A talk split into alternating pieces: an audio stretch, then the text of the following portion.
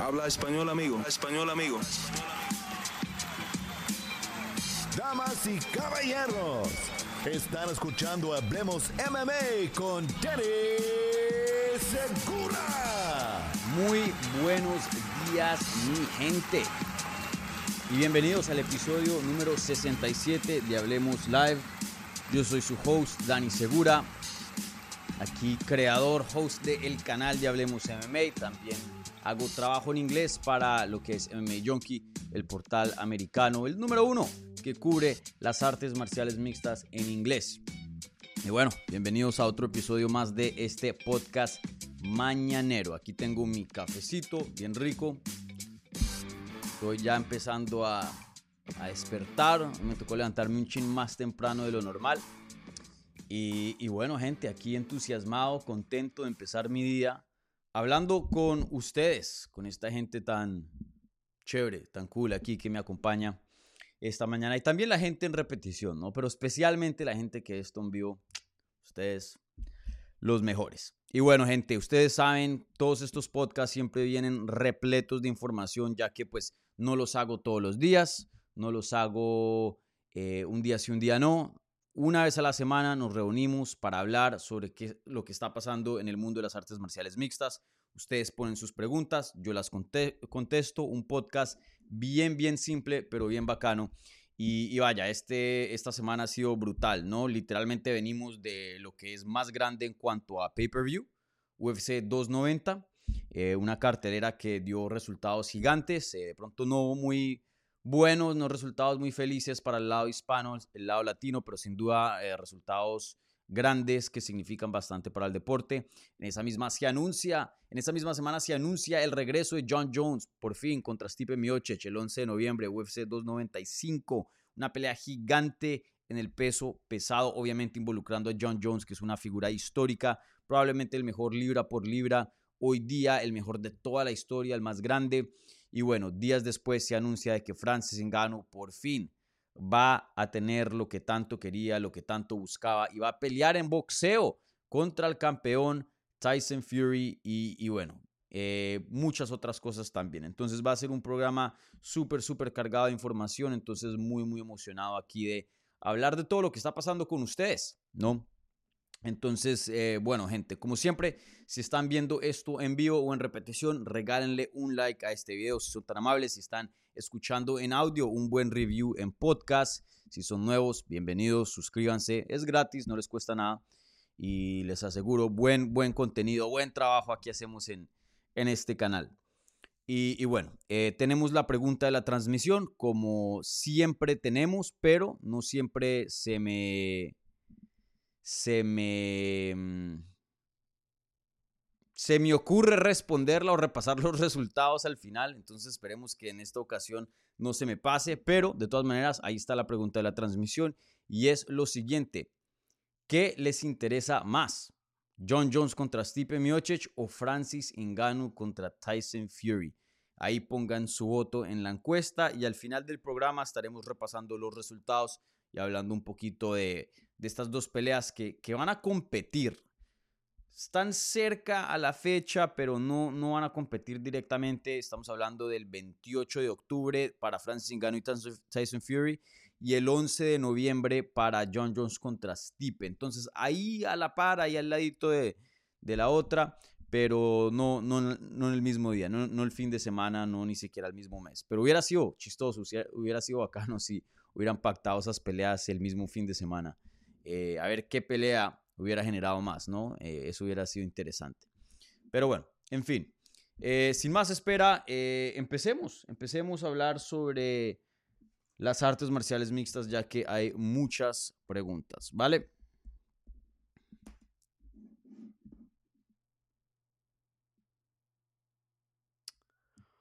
Bueno, empezamos Mm, bueno, empezamos con em, Alexis Santana 5835. Y dice lo siguiente. Dame aquí un segundito. Y Alexis dice lo siguiente. Dani, que si Volkanovski vence a Ilya y a Makachev, ¿dónde quedaría en los top históricos? Bueno, ya eso es adelantarse bastante. A mí me gusta por lo general llevar las cosas pelea por pelea y analizar dónde está el legado, dónde está la situación, eh, o en este caso, pues, em, sí, en este caso el legado, pues, eh, analizar em, eh, dónde está, dónde está parado X peleador, en este caso Volkanovski. Em, entonces, no me gusta adelantarme mucho, especialmente porque Makachev es una pelea durísima, Ilia Topuria es una pelea durísima también. Y estamos hablando de un peleador que pues ya va a cumplir los 35 años de edad, que pues por más de que esté en su prime y parece que su prime está un poco em, alargado o ha llegado un poco más tarde de lo normal a su carrera, eh, de todas maneras pues toca tener eso en mente ya que históricamente, normalmente 35 no es una edad ideal para estar compitiendo eh, a, un alto, a un alto nivel en unas categorías bajas de peso. Claro, muchos lo han hecho, eh, no voy a decir que es imposible, pero pues eh, por lo general, si tienes la opción de ser más joven, obviamente no existe eso, pero si tienes la opción de, ser más joven, creo que todo el mundo la, la tomaría, ¿no? Pero en fin, entonces no quiero adelantarme muchísimo y ya pensar cómo se vería Volkanovski, qué sería su legado con victorias sobre Ilya Tupuria y Makachev, porque vuelvo y lo digo, es muy probable que pierda una de esas. Eh, yo lo tengo favorito contra Ilya, como había mencionado, contra Makachev me tocaría pensarla. Eh, si Makachev llega a defender el título contra alguien no llamado Alexander Volkanovski en octubre, entonces creo que eso nos daría un poco más de información de dónde está parado hoy día también Makachev. Pero sin duda son peleas que por más de que tengas a Volkanovski como favorito en las dos, son peleas que puede perder. Eh, Ilya es un crack, Islam Makachev también otro crack, ¿no? Entonces, eh, peleas donde hay un buen porcentaje donde lo veamos perder. Pero en fin, eh, por em, la naturaleza de esta pregunta, hagamos el ejercicio y supongamos que le gana Ilia Tupuria, le gana Makachev y le gana dominantemente, le gana bien clarito, no hay controversia y, bueno.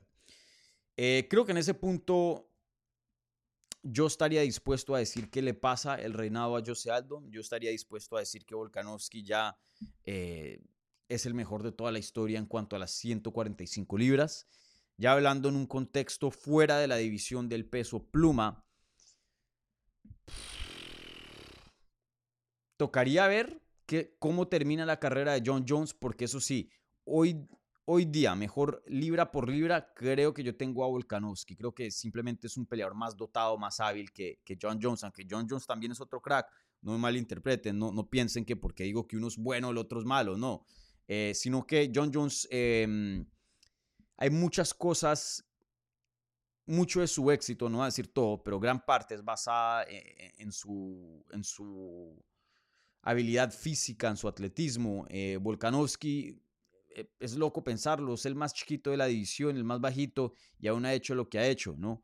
Eh, e, es complicado, ¿no? Idealmente te gustaría estar en un intermedio, de pronto no el más alto porque pierdes fuerza en la altura y de pronto no el más bajo porque pierdes alcance. Algo en el intermedio creo que es lo ideal, pero en este caso Volkanovski se encuentra en un extremo eh, donde lo, lo pone en una posición que gente debería tener ventajas sobre él en el alcance, lo, suficiente para que tengan un impacto en la pelea y aún así no lo hemos visto perder en 145 libras. Entonces, todo un crack Volkanovski. En ese punto, si le llega a ganar a Ilya y a Makachev, ya sería el mejor de toda la historia en 145 libras, en mi opinión, pasando a, a Jose Aldo. Eh, en cuanto a un contexto más allá de eso, vuelvo y digo, hoy, día lo tengo como el mejor libra por libra, pero eso no, no es, eso es diferente, una conversación diferente al más grande de todos los tiempos, porque el más grande de todos los tiempos no mide qué tan bueno eres, sino qué alcanzaste a hacer en tu carrera, cuántos logros. Tú puedes que seas el mejor, pero nunca pelees y le ganes al mejor en una pelea, pero en una pelea no te puedes coronar al mejor de todos los tiempos. Entonces, mucho del, tema del GOAT, y, la gente confunde esto con habilidad, no tiene que ver con habilidad, porque los futuros peleadores, por lo general, siempre van a ser mejores que los del pasado, porque esa es la evolución del deporte, punto. Pero eso no significa que... Em, que, el, futuro peleador sea más grande que alguien del pasado, porque estamos comparando qué hicieron en sus respectivas categorías y, teniendo en cuenta eh, em, el estado del deporte en ese entonces, uno tiene que hacer la conversión. Ahí hay una conversión que uno tiene que hacer. Uno no puede compararlo así em, igualito, ¿no? Entonces, en ese caso, tocaría ver qué hace John Jones, porque John Jones, en mi opinión, hoy día es el más grande de todos los tiempos. Yo tenía a George St. Pierre como el número uno, pero creo que ese puesto ya estoy listo para dárselo a, John Jones. St. Pierre por muchos años fue el, el GOAT para mí, pero John Jones ya, ya le está alcanzando eso. Mi argumento anteriormente era que George St. Pierre había ganado un título en una categoría de más. John Jones nunca lo había hecho, pero ese argumento pues ya eh, perdió validez en febrero después de que John Jones se coronara campeón de peso pesado. Eso sí, em, George St. Pierre, por más de, no sé qué es lo que piensen de Michael Bisping, pero le ganó al indiscutido en ese entonces. Eh, John Jones peleó por un vacante y le ganó a Cyril Gunn, que nunca ha sido campeón de, UFC. Eh, no peleó contra Francis Ngannou y creo que eso sí toca mencionarlo. Pero, pero ya eh, de vuelta a la pregunta original, ¿dónde quedaría Volkanovski en, en los históricos? dependiendo de lo que pase con John Jones y Stephen Miocic, si llegan a noquear a John Jones, que pues no es imposible, em, y ya Volkanovski tendría una, una, un título en una categoría de más. Creo que no sería loco estar hablando de Volkanovski como el mejor de todos los tiempos, o por lo menos top 3. O sea, ya el top 3 ahí sería George St. Pierre, John Jones y, y Volkanovski.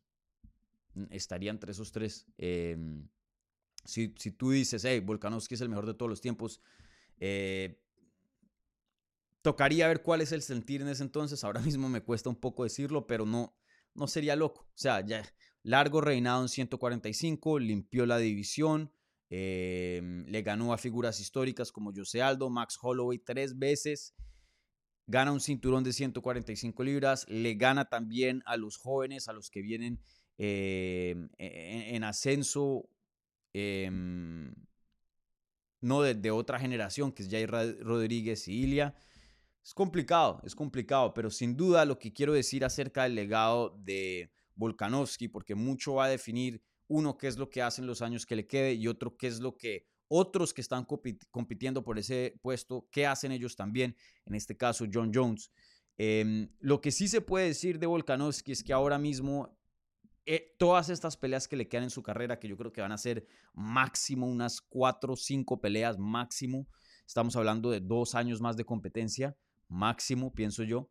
Em, todas estas peleas son claves. Todas, todas son claves. Él ya creó una plataforma donde ya está igualando a los más grandes de todos los tiempos, o por lo menos ahí pisándole los talones. Entonces, lo que viene de aquí en adelante es definitivo, es clave va a definir todo, todo, todo, todo, todo, todo.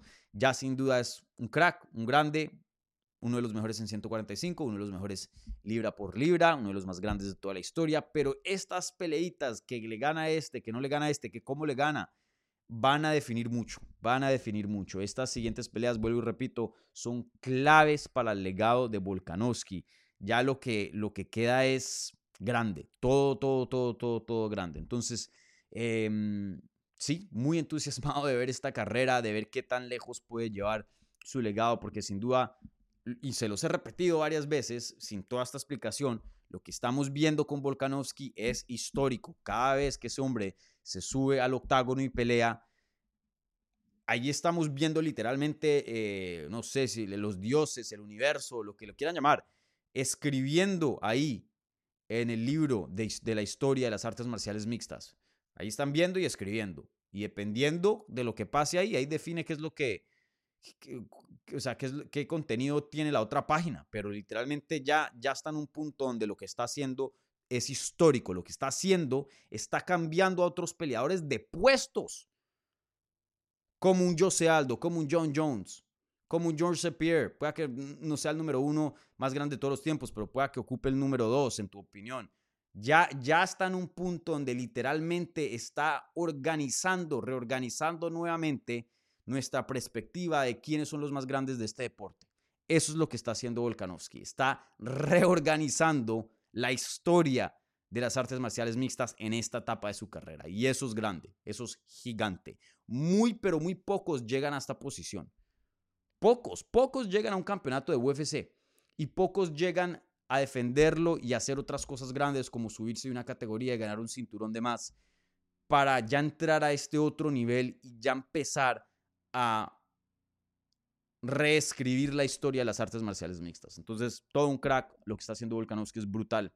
Me puedo quedar aquí todo el programa hablando de, de, de qué tan eh, legendario Volkanovski eh, es y, qué tan duro y qué tan gran peleador es. Pero bueno, aquí tenemos otras preguntas. Entonces, eh, pasaremos a, a otros temas. Pero vuelvo y repito, grande Volkanovski, grande, todo un crack.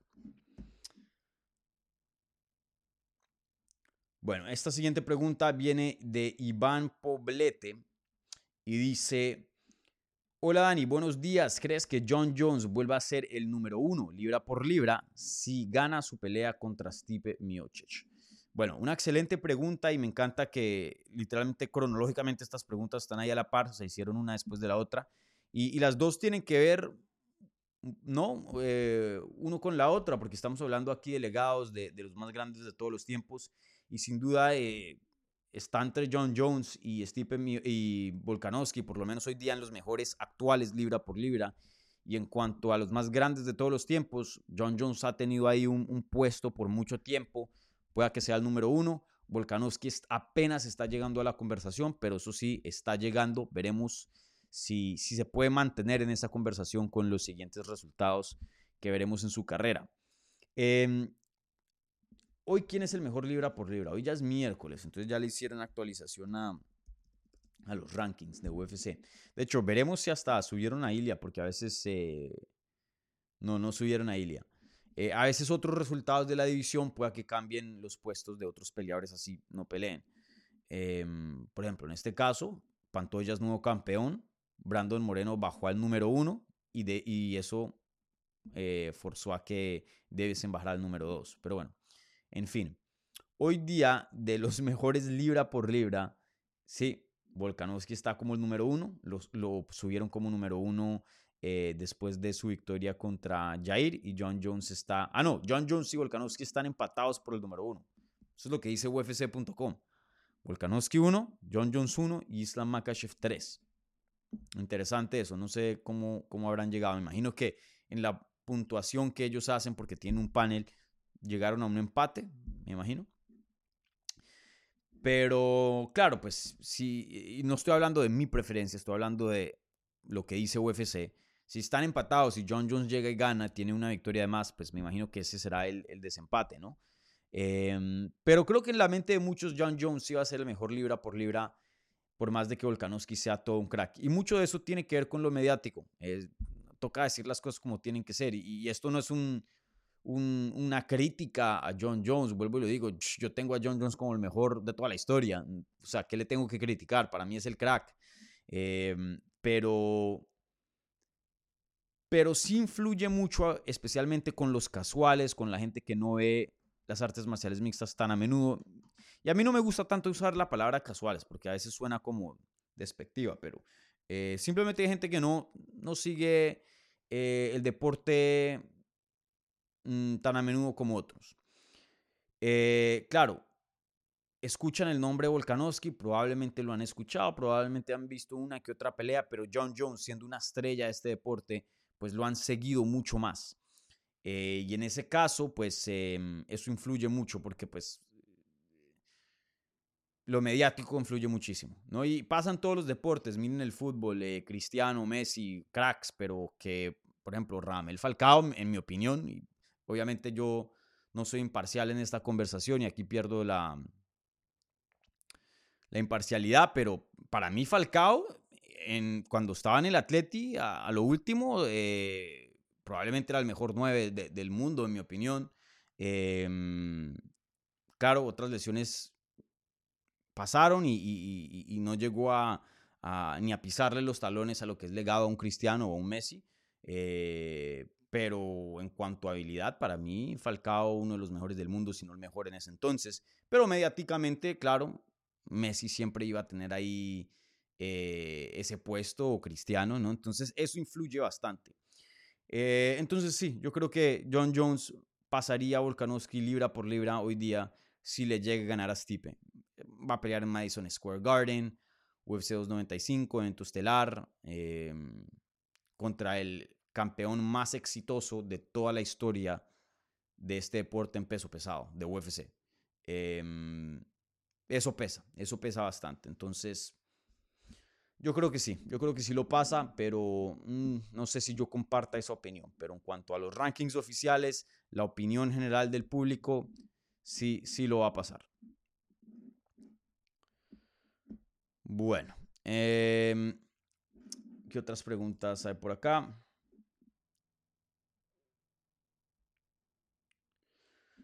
Esta siguiente pregunta viene de Pedro Alfonso y dice, Dani, ¿estás viendo el Tough actual? ¿Crees que el formato ya perdió validez y sentido? Y si lo estás viendo, ¿qué opinas de la actuación de Conor? Yo vi el primer episodio, vi parte del segundo y ahí paré. Y luego ahora solo veo destaques en lo que sale en redes y lo que escribimos ahí en la página de MMA Junkie. Eh, yo ya perdí mucho interés. Intenté esta temporada como a volver a, a, integrarme a lo que es eh, The Ultimate Fighter. Y, y, de hecho, yo me volví fanático, no sé si saben esta historia, creo que yo la he contado, pero ya hace mucho tiempo en episodios pasados, para la gente nueva o la gente que no ha escuchado. Yo me volví fanático de las artes marciales mixtas con la primera temporada de The Ultimate Fighter. Yo me acuerdo muy bien, eso fue en el 2005, si no estoy malo, 2005 o 6, algo así. Eh, ahí fue cuando empezó mi amor por las artes marciales mixtas. Eh, fue con la primera temporada y yo no me perdía ninguna. Me las vi todas, todas, todas, todas. Em, llegué como hasta... Creo que la de peso pesado, heavyweight, fue como que la última que vi así completica. Y ya después como bueno, no, la de, bueno, la de Tough Champions, la de Brandon, sí la vi. Creo que esa fue después de la de los heavyweights. Eh, sí, claro que sí, sí fue después. Em, ¿Y esa qué fue? ¿16? Ya ni siquiera sé. Pero en fin, ya después de un tiempo ya le perdí el interés. Em, y creo que hay varias, varios factores por cuales yo he perdido el interés y creo que muchas otras personas lo han perdido. Si eres nuevo en el deporte, de pronto esto es algo, una novedad, esto es algo bacano, entiendo eso. Pero si eres alguien como yo que ha estado viendo este deporte literalmente por, ya me acerco a casi dos décadas, 16, eh, 17 años, ya ese formato ya, ya, o sea, no, es, no hay nada nuevo, es literalmente, ya tienen la receta, lo único es que ponen nuevos peleadores y ya pero todo es lo mismo, como lo graban lo mismo, el tema es lo mismo, eh, el formato es lo mismo. Y bueno, de pronto yo, yo estaría un poco más interesado en verlo, pero antes, cuando yo empecé a ver este deporte, tú tenías una cartelera de UFC uno o dos veces al mes. Entonces terminaba una y tú ya estabas viendo en dos o tres semanas que ibas a ver la otra. Entonces, si tenían un show y eso era lo único que podías ver mientras tanto y tenían peleas, veías eso y, el número de eventos que ha incrementado UFC en el transcurso de los años, que llegó a ser ah, de 15 a 20 eventos, ahora todos los fines de semana. ¿Cuántos eventos hoy hay de UFC? Hay como 50 eventos eh, al año, una vaina así, loquísimo. Eh, les digo, ya, ya llega un punto de saturación, un punto de no más. O sea, yo, yo también tengo otros intereses. Me gusta el fútbol, me gusta hacer ejercicio, me gusta socializar, ¿no? Eh, el deporte, ver otras cosas, jugar videojuegos. Tengo otros intereses fuera de las artes marciales mixtas. Eh, no significa que, que, he perdido el amor, pero simplemente ya llega un punto que, que no más. Entonces, yo estoy viendo peleas todos los fines de semana y no solo UFC, Bellator, eh, también algo de One Championship, PFL. Eh, Contender Series y encima de eso me va a añadir, un show y no estoy viendo unas peleas de 15 minutos, es toda una hora. Ven, díganme los resultados y ya, y luego veo la final. Esa es mi posición y se los juro, intenté, intenté, intenté. Eh, de hecho, a nosotros nos mandan los episodios más temprano eh, a, los medios mm, antes de que salgan al público. Y, y brother, no, no puedo.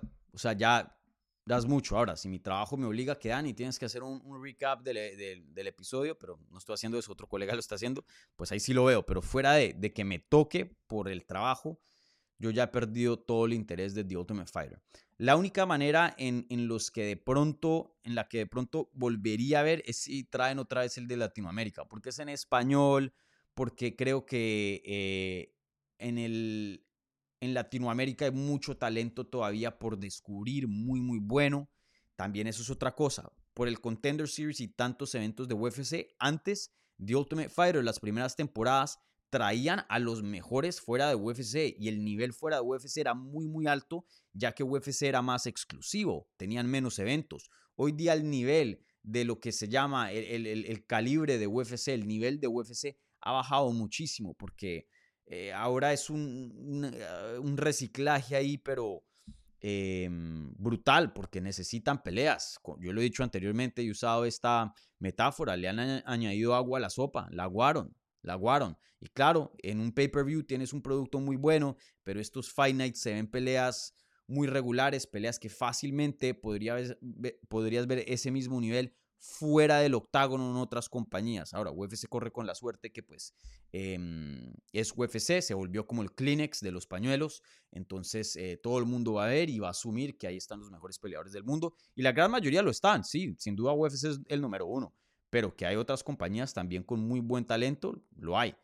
Em, y, bueno, entonces hoy día el nivel de The Ultimate Fighter, si ni siquiera eh, son nivel de UFC, que UFC ya bajaron, el nivel de, Ultimate Fighter es bien pobre, es bien, bien bajo, comparado, claro, a lo que antes era. Imagínense. Eh, por ejemplo, Roy Nelson ganó The Ultimate Fighter en peso pesados, era un campeón de IFL, ya un veterano conocido. Eh, Nate Díaz fue campeón de The Ultimate Fighter, literalmente el hermanito de Nick Díaz, que entonces en ese entonces era, era algo grande. Em, estoy intentando recordar. Rashad Evans, que llegó a ser campeón de UFC. Eh, Forrest Griffin. Em, men, les digo, Diego Sánchez. Eh, hay un mundo de, peleadores históricos en las primeras temporadas de The Ultimate Fighter. Ese show se hacía un excelente trabajo en encontrar talento. Pero ahora hay otras avenidas. Simplemente el número de eventos ha forzado a UFC a conseguir más talento por fuera. Contender Series también ha traído mucho talento a la mesa. Y, ya The Ultimate Fighter ya perdió relevancia, ya no, ya no hacía la función que antes hacía. Por eso digo que si hacen uno de Latinoamérica, ese sí lo veo porque ese sí tiene función. No tenemos contender en Latinoamérica, no tenemos eh, el número de peleadores de Latinoamérica y esa región sí tiene peleadores muy buenos y haría un The Ultimate Fighter interesante, ya fuera de, pues, que es en español y eso también me, me llamaría la atención y pues aquí cubrimos esto en, en, español y eso. Pero, pero sí, creo que The Ultimate Fighter ha perdido su función. La otra también, otra cosa que hacía The Ultimate Fighter es que ayudaba a promocionar peleas. Los entrenadores siempre peleaban al final de la temporada o en la misma cartelera de, de la final o en otra a, a la siguiente. Entonces, pues Dan Henderson contra Michael Bisping. Eh, mejor dicho, la lista es larguísima, ¿no? Eh, Brock Lesnar, eh, creo que fue que Shane Carwin, algo así. mejor dicho, la lista es larga. Y en esta, Conor no va a pelear contra Michael Chandler, no va a pelear. También eso es otra cosa que, que mató. Por lo menos uno está viendo el build-up de una pelea eh, las interacciones, los, los roces, los insultos, y uno sabe que eso va a terminar en pelea y uno está ahí atento. Esto no, Conor no va a pelear contra Chandler. No o sea, no ha habido ninguna noticia acerca de eso. Y vean las redes de Conor. Conor está haciendo todo menos, menos alistándose para una pelea. Entonces eso también le baja el interés porque pues qué, estamos viendo aquí dos manes insultarse y ahí tener ciertos roces ¿para qué? O sea, ¿esto a qué? Porque si, si, si yo solo quiero drama, yo veo algo en Netflix, ¿no? Em, aquí el punto es que peleen, ¿no? Y pues ese no es el caso por ahora. Veremos si de pronto en el 2024. Pero sí, en mi opinión, para mí, que yo he estado viendo este deporte por mucho tiempo, The Ultimate Fighter ha perdido mucho, mucho interés, mucho interés. O bueno, yo he perdido mucho interés y yo sé que otros comparten el mismo sentir. Ahora, hay fans nuevos que nunca han visto The Ultimate Fighter, entonces para ellos esto es novedad, esto puede que sea bacano, pero para mí ya, ya no, ya no, ya no, ya no es lo que antes era. Bueno, ¿qué otras preguntas hay por acá? Eh, a ver. Bueno, y la segunda parte de esta pregunta era, y, y si lo estás viendo, eh, ¿qué opinas de la actuación de Conor? Pues de lo poco que he visto, mm, como que no se ha, no entrenado muy duro con los peleadores, llega, ni siquiera llega al pesaje. Em, y su equipo anda perdiendo todas las peleas. Entonces, como que no le ha ido muy bien al, al Conor. Bueno, em, esta siguiente pregunta viene de Alan Valencia y dice, ¿qué onda Dani? Saludos desde México. ¿Qué opinas de la confirmación de Fury contra Eganu? Eh, ¿Qué chances le das a Enganu? En lo personal le doy cero chances. Bueno, ya hice un video acerca de eso, está en el canal. Eh, de pronto ahí voy a elaborar más de lo que voy a elaborar en este programa, ya que es un video específico al tema, pero eh, rápidamente, pues, la verdad yo no tengo así muchísimo interés por la pelea en cuanto a, que tenga algo de, curiosidad de quién va a ser el ganador. Para mí es bien claro quién va a ganar. Algo de chances le doy a Francis Ngannou. Vean lo que me pasó a mí con Robert Whittaker y, y Dricus Duplessis. Ahora, pues, Dricus Duplessis tiene mil veces más chance de ganarle a, o tenía, eh, en mi opinión, incluso antes del resultado, obviamente, eh, de ganarle a Whitaker que Francis Ngannou a, Tyson Fury. Pero de todas maneras, esto es peso pesado. Francis Ngannou, ¿para qué? Pero pega durísimo. Eh, es un striker, recuerden, él empezó su carrera de peleador como boxeador. Él originalmente quería ser boxeador, luego se topa con, em, con em, Fernand López allá en, en, Francia y le dice, no, no, no, tú vas a ser peleador de artes marciales mixtas y así es como comienza esta carrera. Pero él empezó como boxeador y bueno, en las artes marciales mixtas era un striker, entonces tampoco es algo así loquísimo que estamos viendo a alguien que no tiene pegada y que es un grappler, ¿no?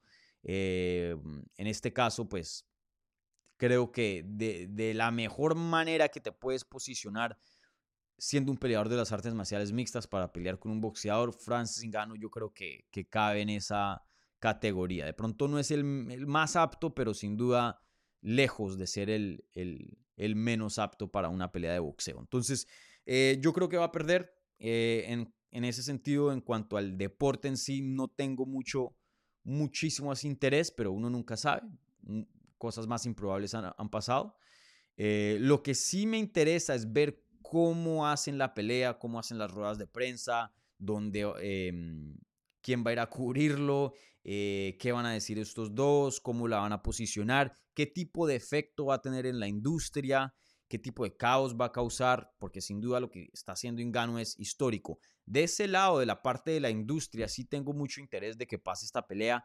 Y bueno, después de que Francis Ngannou pasó por todas las que pasó dentro de UFC, que le pagaban muy, muy poco, muy pobre, y él pudo haber firmado contrato en el transcurso de esos cinco años y ganar más dinero, pero porque quería libertad no lo hizo y se aguantó cinco años de mala paga, y hoy día esta es la recompensa, ¿no? Esto es lo que él quería. Muchas personas no pensaron que esto se iba a dar y se está dando. Entonces sí estoy muy feliz por, el, por Francis Ngannou, pues porque siempre voy a estar feliz con alguien de quien trabaja, le mete y saca recompensas. Para mí, eh, desafortunadamente el universo no, no es perfecto y, no siempre que la gente se esfuerza y que, y, que le mete, no siempre saca recompensa, desafortunadamente. Entonces cuando pasa, me, me, gusta ver. Entonces del lado de Engano estoy muy contento. Ahora, en ese video que hice por separado y vayan, chequenlo después de la transmisión, hablé acerca del lado del boxeo, porque creo que hay mucho entusiasmo acerca de, de Engano, como que, ah, chévere, esta pelea pues es una novedad, bacano,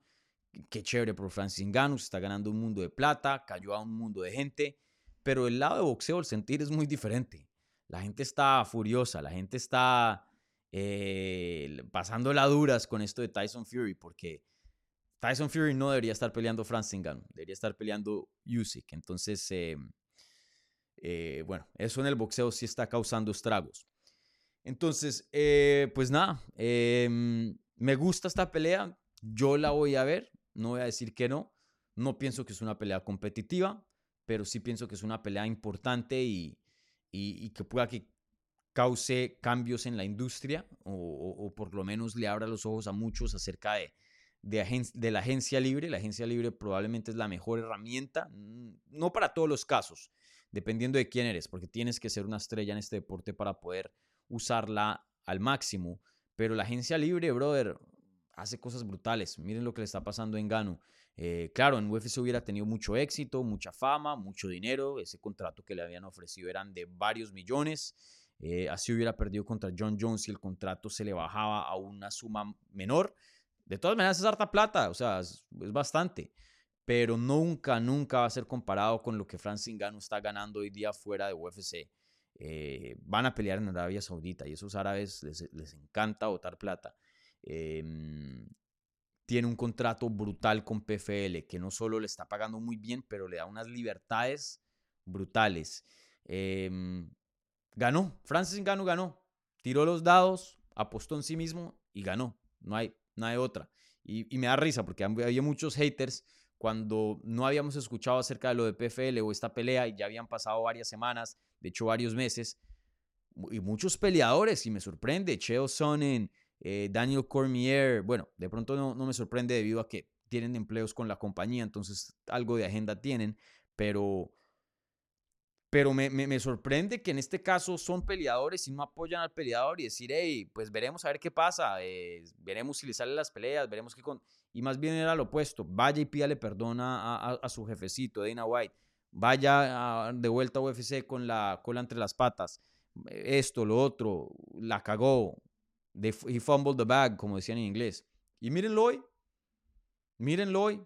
Toda esa gente que lo estaba criticando, Francis Ngannou se va a ganar mucho más dinero que toda esa gente se ganó en sus carreras. Punto. Y, bueno, cada quien pues toma sus decisiones. También no estoy criticando a los otros, pero, pero sí me, me, me, me, me da risa que sin tener resultados, sin, sin, sin, sin ver qué es lo que iba a pasar, ya la gente estaba diciendo Francis Ngannou la cagó. Y claramente todo lo opuesto.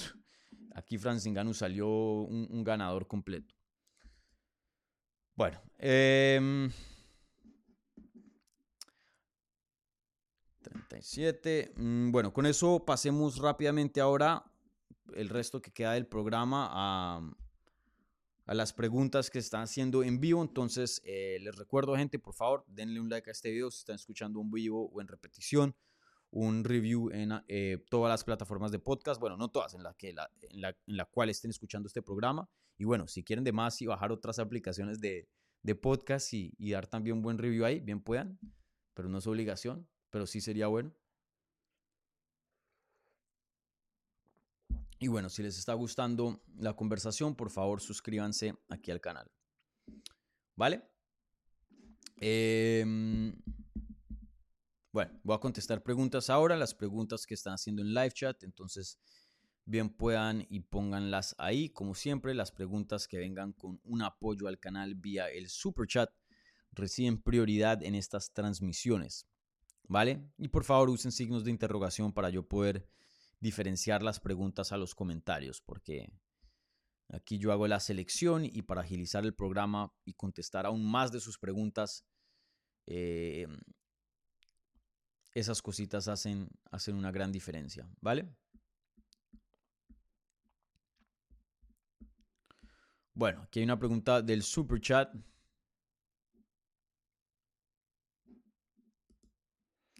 Y esta viene de dos pulgas en un perro. Y dice, ahí te va unos dólares, hermano. Bueno, esos son que sterling, ¿no? No euros.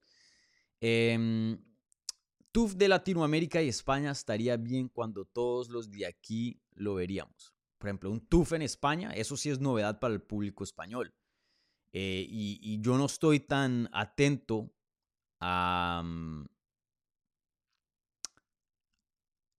al circuito regional de artes marciales mixtas españolas. Hay uno que otro nombre a veces resalta, como pues me habían, me habían dejado saber ustedes de, de, Dani Vares, pero hoy día ya es oficialmente peleador de UFC. De hecho, estuve hablando con Dani hace ayer y esa entrevista va a publicar eh, esta semana que viene, eh, previo a su pelea. Eh, y sin duda hay mucho talento en España que no, no se ha dado por conocer, pienso.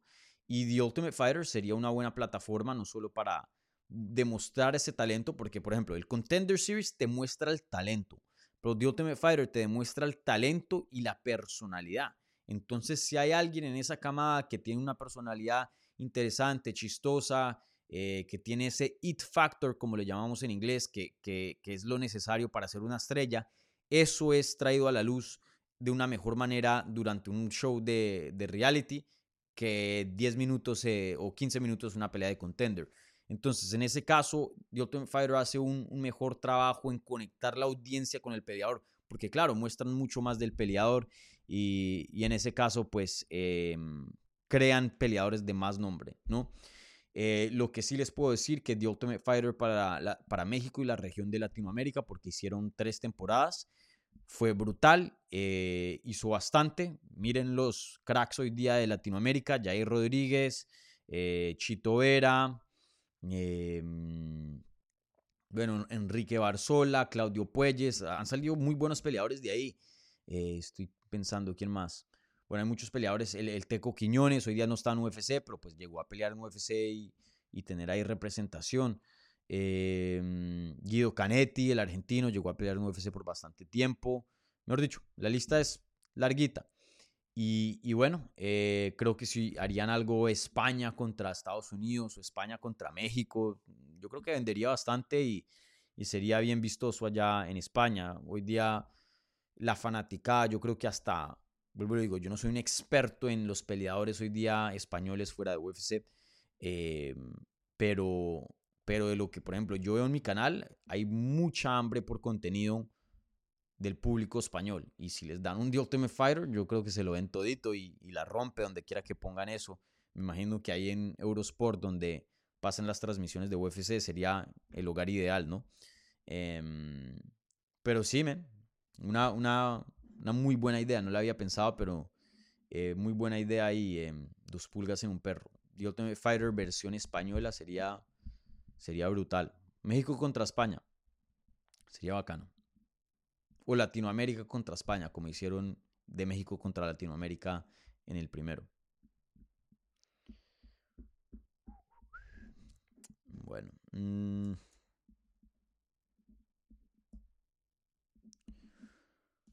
listo.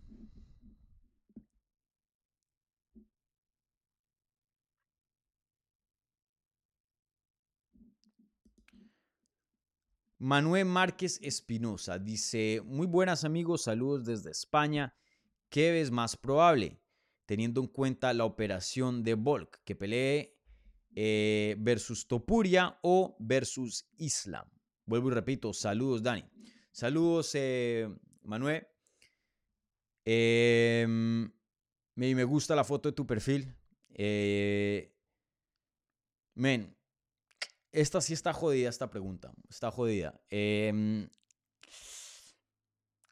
lo que sí se puede decir es que Volkanovski tiene interés de pelear con Ilia Topuria. De hecho, él fue el que inició ese careo que tuvieron fuera del octágono ahí en UFC 290 y él lo ha dicho. Le gusta, de hecho, bastante Ilia. Eh, ya fuera de hablando de, la pelea en sí, le, le, gusta lo que Ilia trae a la mesa, que es el invicto, esa esa confianza que no tiene miedo de hablar de más, no tiene miedo de decir yo lo voy a noquear en el primer asalto. Jair, muy respetuoso, que pues ahí cada quien decide cómo maneja su carrera, súper respetuoso, todo un caballero, no habló de más, eh, y, se dio una pelea buena, lo que vimos fue una pelea fenomenal.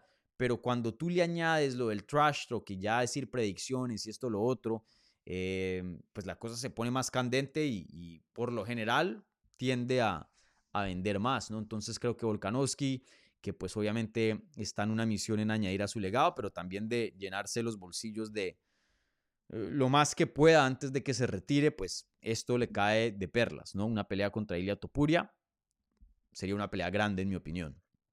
Ahora, eh, por más de que él ya haya mostrado interés en Ilia, eh, creo que es bien claro lo que él quiere. Y lo que él quiere es volver a 155 y pelear contra Islam Makashev.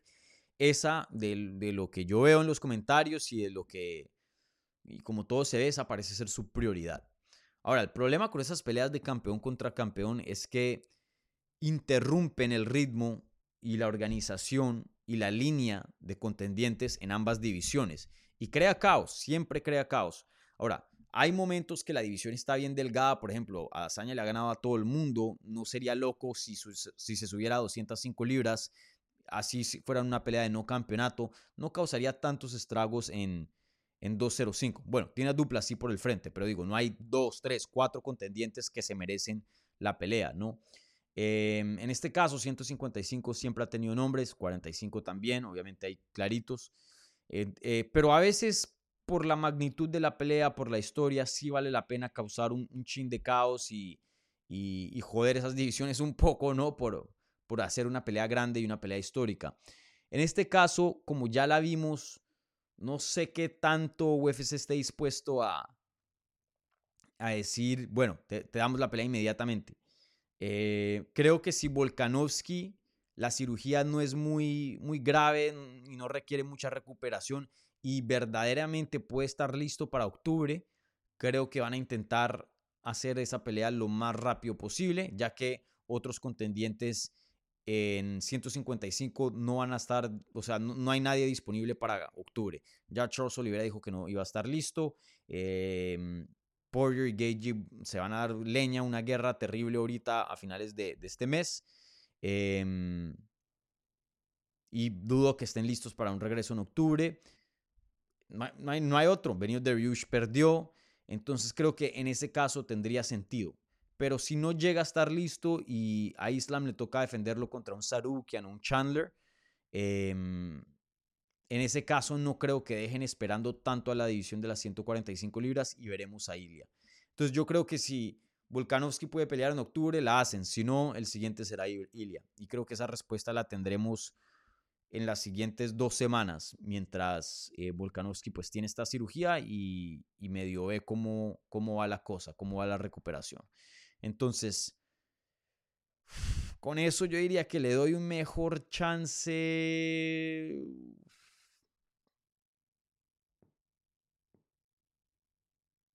A Ilia, creo. O no, a Islam. Le doy mejor chance a Islam. Pero ahí está casi que 50-50. Creo que eh, los dos pueden, pueden ser la siguiente pelea para Volkanovski. Que evidentemente, pues, dependiendo de las circunstancias que, que se den. Pero sin duda están entre esos dos, ¿no?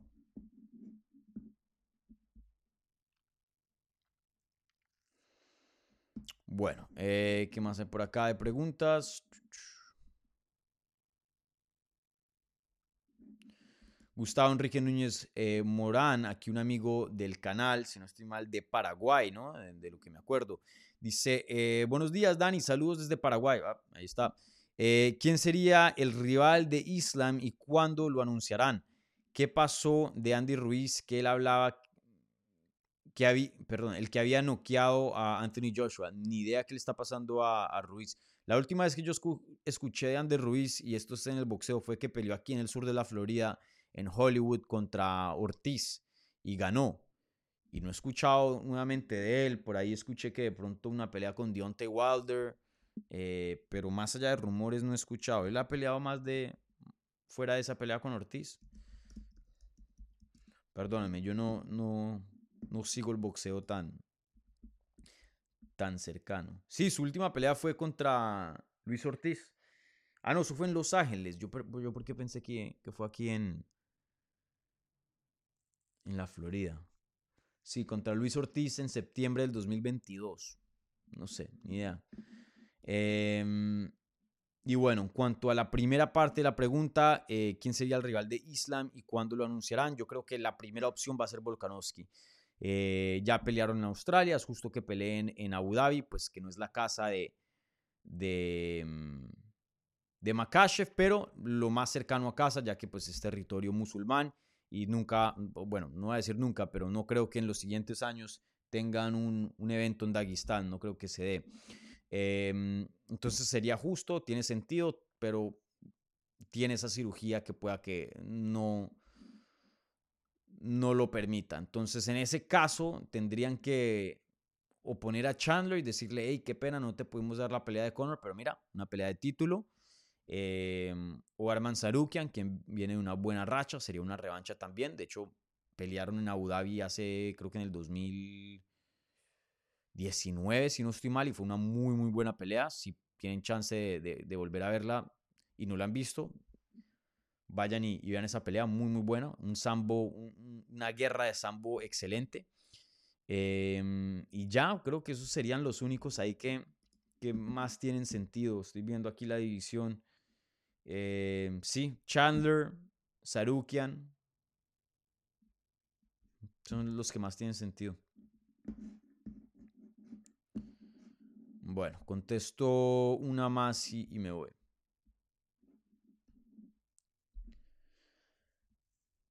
Saludos desde la ciudad de Juárez, México, dice aquí Carlos Rogelio Cárdenas James. Aquí RCH dice, buenas Dani, saludos desde Andalucía, saludos desde Colombia. Muy internacional este programa, para que vean. Mm, bueno, no voy a terminar transmisión acá porque ya ahorita tengo que trabajar. Entonces, eh, repasemos los resultados de la encuesta. Si ven, me acordé. Me acordé. Voy en mejoría, gente. Bueno, em, la pregunta de la transmisión era la siguiente. ¿Qué les interesa más? ¿John Jones contra Stipe Miocic o Francis Ngannou contra Tyson Fury?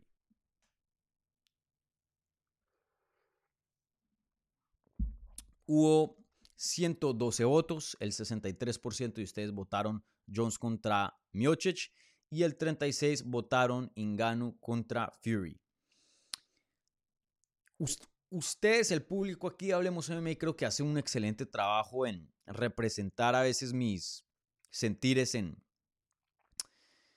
en estas, em, en este tipo de preguntas. Por lo general, yo estoy muy de acuerdo con, con el porcentaje. Sí, yo diría que yo tengo como un 60%, si tuviera que dividir, ¿no? El porcentaje.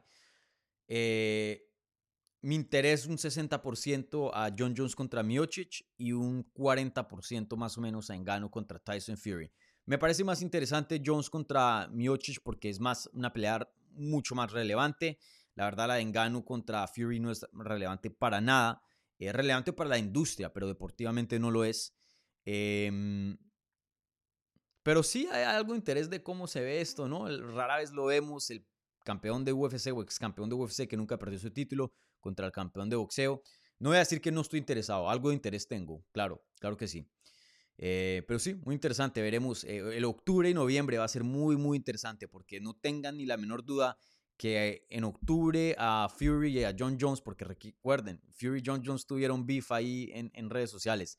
Le van a estar preguntando mucho de John Jones y viceversa. En eh, noviembre, cuando John Jones pelee, mucho va a ser alrededor de Francis Ngannou. E, esas peleas se van a entrecruzar y, las historias van a estar dependiendo una de la otra, la verdad. Eh, no se va a poder hablar de una pelea sin, sin la otra. Entonces es muy interesante lo que se va a venir em, ahora en, en octubre, a finales de octubre y comienzos de noviembre.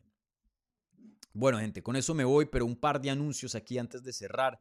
Eh, dos entrevistas vienen hoy día, hoy, miércoles. Voy a publicar una entrevista con, em, con Aaron Cañarte, que pelea en One Championship. El ecuatoriano hace su debut en One Championship este viernes. Él, entra, él entrena perdón, en Gym en Tijuana.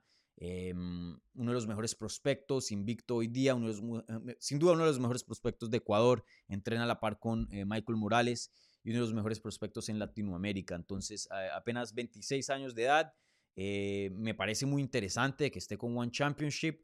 Muy pocos latinos se ven en esa promoción. De hecho, rara vez yo hablo español con algún hispano allá. Generalmente todas mis entrevistas son en inglés. Voy a entrevistar el que está peleando en el evento estelar ahorita en media hora, Gary Tonon, en inglés.